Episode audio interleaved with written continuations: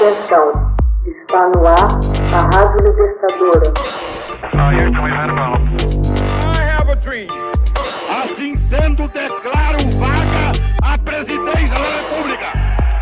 Começa agora o Hoje na História de Ópera Mundi. Hoje na História, 4 de janeiro de 1785, nasce Jacob, o irmão mais velho dos irmãos Green. A Bela Adormecida, Rapunzel, O Ganso de Ouro, Cinderela. No dia 4 de janeiro de 1785, nasce o mais velho dos irmãos Green, Jacob, em Hanau, Alemanha. O irmão, William, nasceria no ano seguinte. Os dois se tornaram famosos pelas belas fábulas que criaram e que persistem no imaginário coletivo até hoje.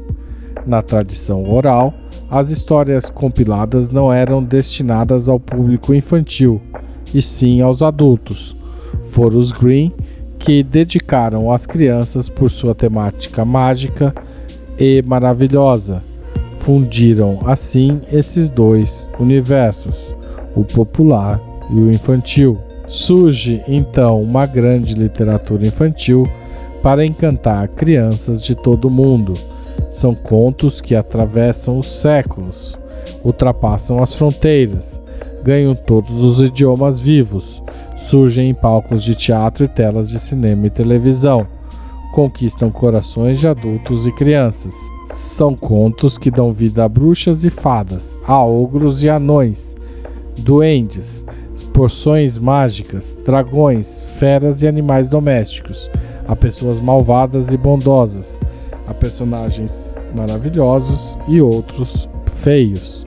Tudo num contexto sobrenatural, mágico, misterioso.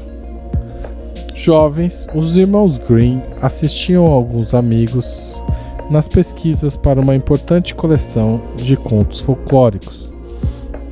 Um dos autores, impressionado com o trabalho dos irmãos, sugeriu que eles publicassem alguns dos contos folclóricos que haviam reunido. A coleção veio à luz com o título Contos para Crianças e Famílias e mais tarde ficou conhecida como Contos de Fadas dos Irmãos Green, publicada em diversos volumes entre 1812 e 1822. A coleção dos irmãos Green incluiu alguns dos mais célebres contos de fadas: Branca de Neve e os Sete Anões, Cinderela ou a Gata Borralheira, João e Maria, Rapunzel, A Bela Adormecida, Músicos de Bremen e O Ganso de Ouro. Os irmãos desenvolveram as histórias ouvindo diversos contadores e tentaram reproduzir suas palavras e técnicas tão fielmente quanto possível. O método contribuiu para uma abordagem científica para a documentação do folclore. Jacob continuou a pesquisar histórias e linguagem, tendo publicado um influente volume de gramática alemã. Produziu também um importante trabalho em linguística e desenvolveu um princípio chamado Lei de Green, estudando a relação de umas linguagens com as outras. Em 1829, Jacob e William tornaram-se bibliotecários e professores na Universidade de Göttingen.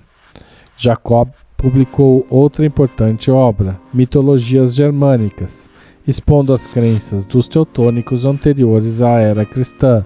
Em 1840, o rei Frederico Guilherme IV da Prússia convidou os irmãos Green a irem a Berlim onde se tornaram membros da Real Academia de Ciências. Eles começaram a trabalhar então na confecção de um enorme dicionário, mas William morreu em 1859 antes que os verbetes da letra D estivessem completos. Após a sua morte, a Academia de Berlim registrou, aspas, no dia 16 do último mês, faleceu William Green, membro da academia que fez brilhar seu nome como linguista alemão e coletor de lendas e poemas. O povo alemão está habituado a associá-lo ao seu irmão mais velho Jacob. Poucos homens são honrados e amados como os irmãos Green, que no espaço de meio século ampararam-se reciprocamente e fizeram-se conhecido por um trabalho comum. Jacob morreu em 20 de setembro de 1863, pouco menos de quatro anos depois de William. Os dois descansam juntos no cemitério de Matthaus, em Berlim, Schönenberg. Hoje na história, texto original de Max Altman, locução de Haroldo Cerávulo Cereza. Você já fez uma assinatura solidária de Opera Mundi? Com 60 centavos por dia, você ajuda a manter a imprensa independente e combativa. Acesse www.operamundi.com.br/apoio.